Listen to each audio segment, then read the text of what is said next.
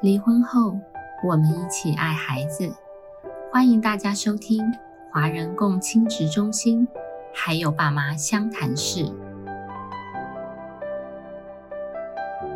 大家好，我们是华人共亲职中心的 Podcast，还有爸妈相谈室。我是今天的主持人凯丽。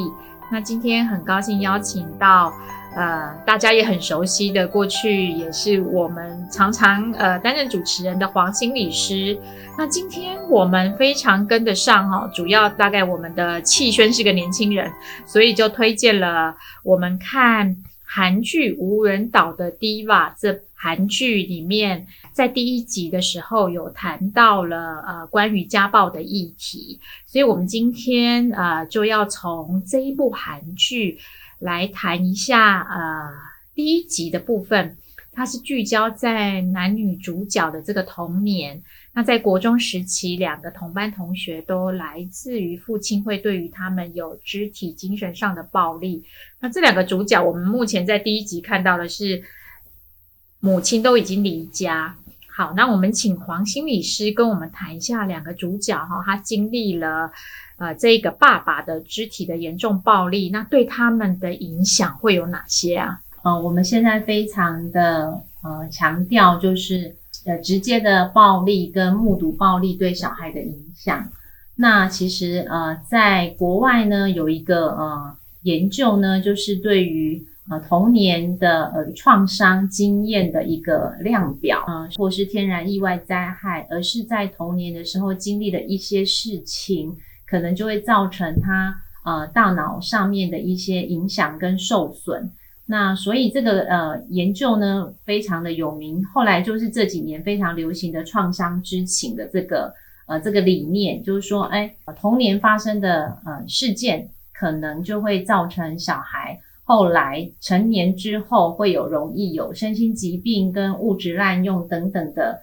一些呃问题产生，所以有列出一些童年事件，是十大事件之类的吗？对，然后这个量表呢是是国外的一个呃呃一个医呃医生他在做一个呃减重的一个个案身上发现，哎，为什么这个个案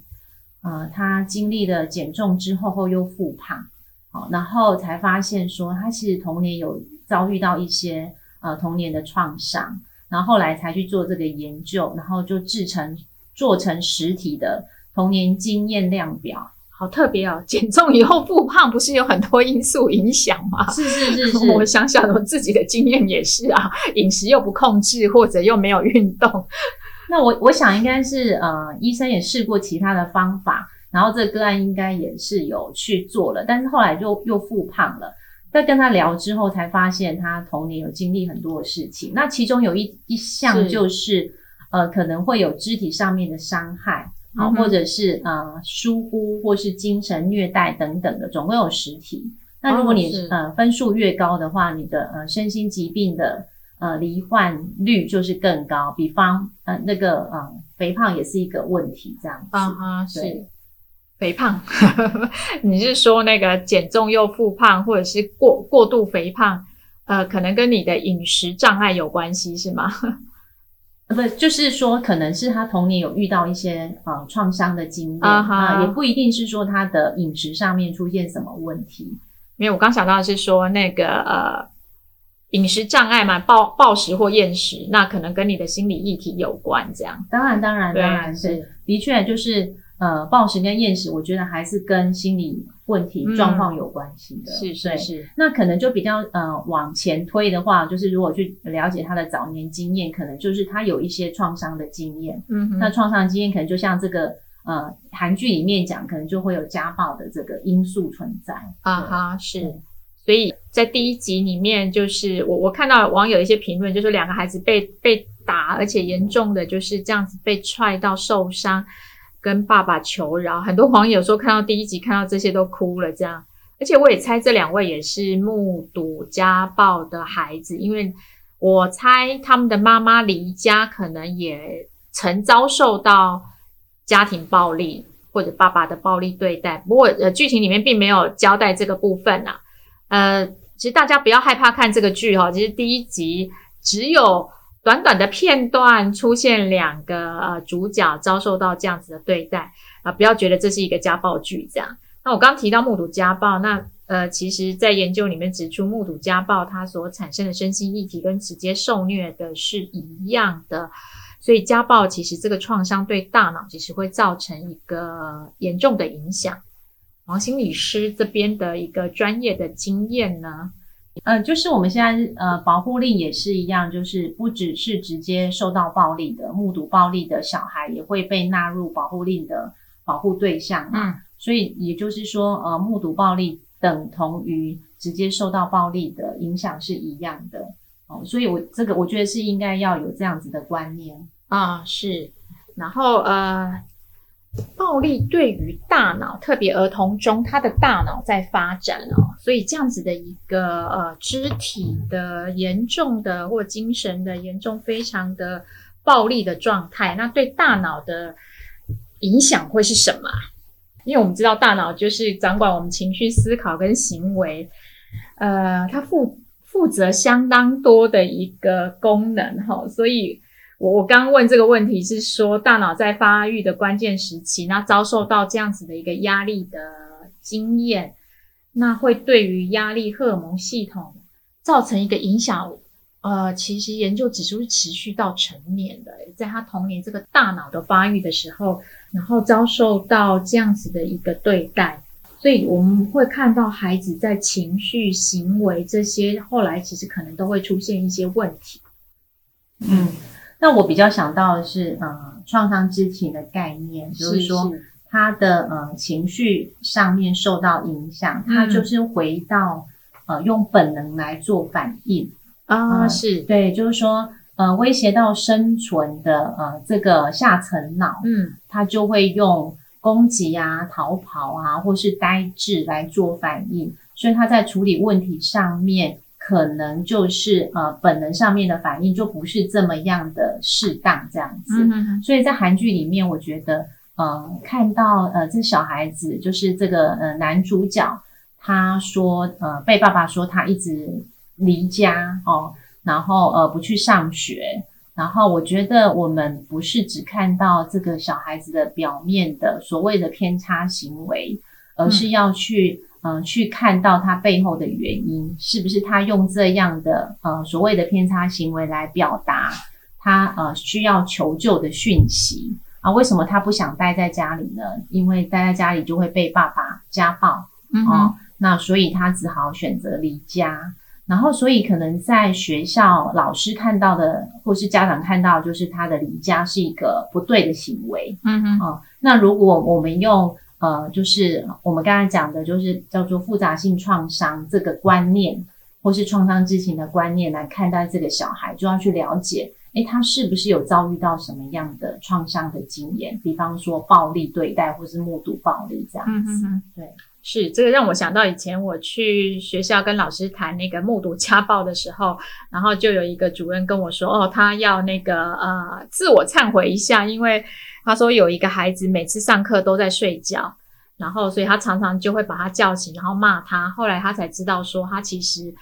时常晚上都在目睹家庭暴力，所以他晚上其实根本没有睡好，只能白天来学校睡觉这样。所以就是刚黄心理师说的，诶，我们从孩子的行为再去回推他的一个呃背景脉络的时候，其实这孩子也许他遭遇了一些呃创伤的经验。那他，所以他外在的行为会采取战、逃、呆的方式来面对，然后面对呃这样的一个状况的时候，呃，最后我想要请问黄心理师的时候，对对于这样子遭受暴力的孩子，或者呃是目睹家暴的孩子，我们要怎么协助他们呢？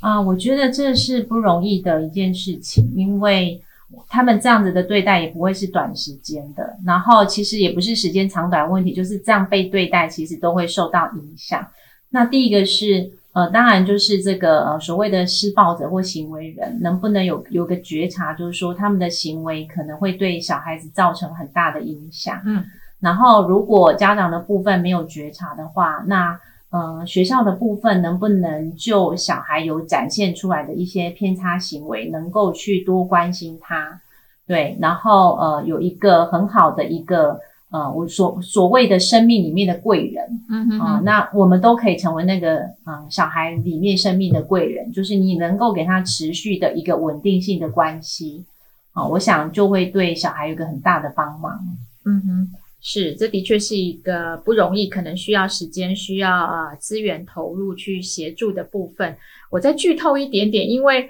呃剧剧情里面这两个孩子就是采取逃家的方式嘛，离家的方式。然后刚说遇到贵人或者资源，我我们自己的经验，或从剧中里面女主角木和她有报警，然后在警察局的时候，这个警察要她处理的方式就是父女相互道歉跟拥抱。那其实你如果看到很细微的地方，这个女主角木和她在爸爸拥抱她道歉的时候，她手是紧握的，是颤抖的。好，所以呃，我想呃，当求助的时候，能不能得到一个适当的协助，这也会对孩子造成影响。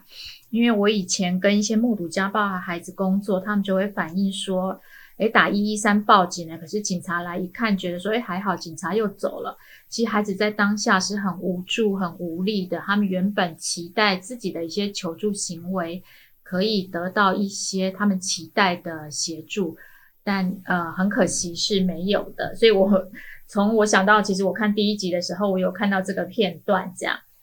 好，所以这个剧。呃，可以鼓励大家可以去欣赏，因为它目前只有啊、当我们礼拜五播出的时候，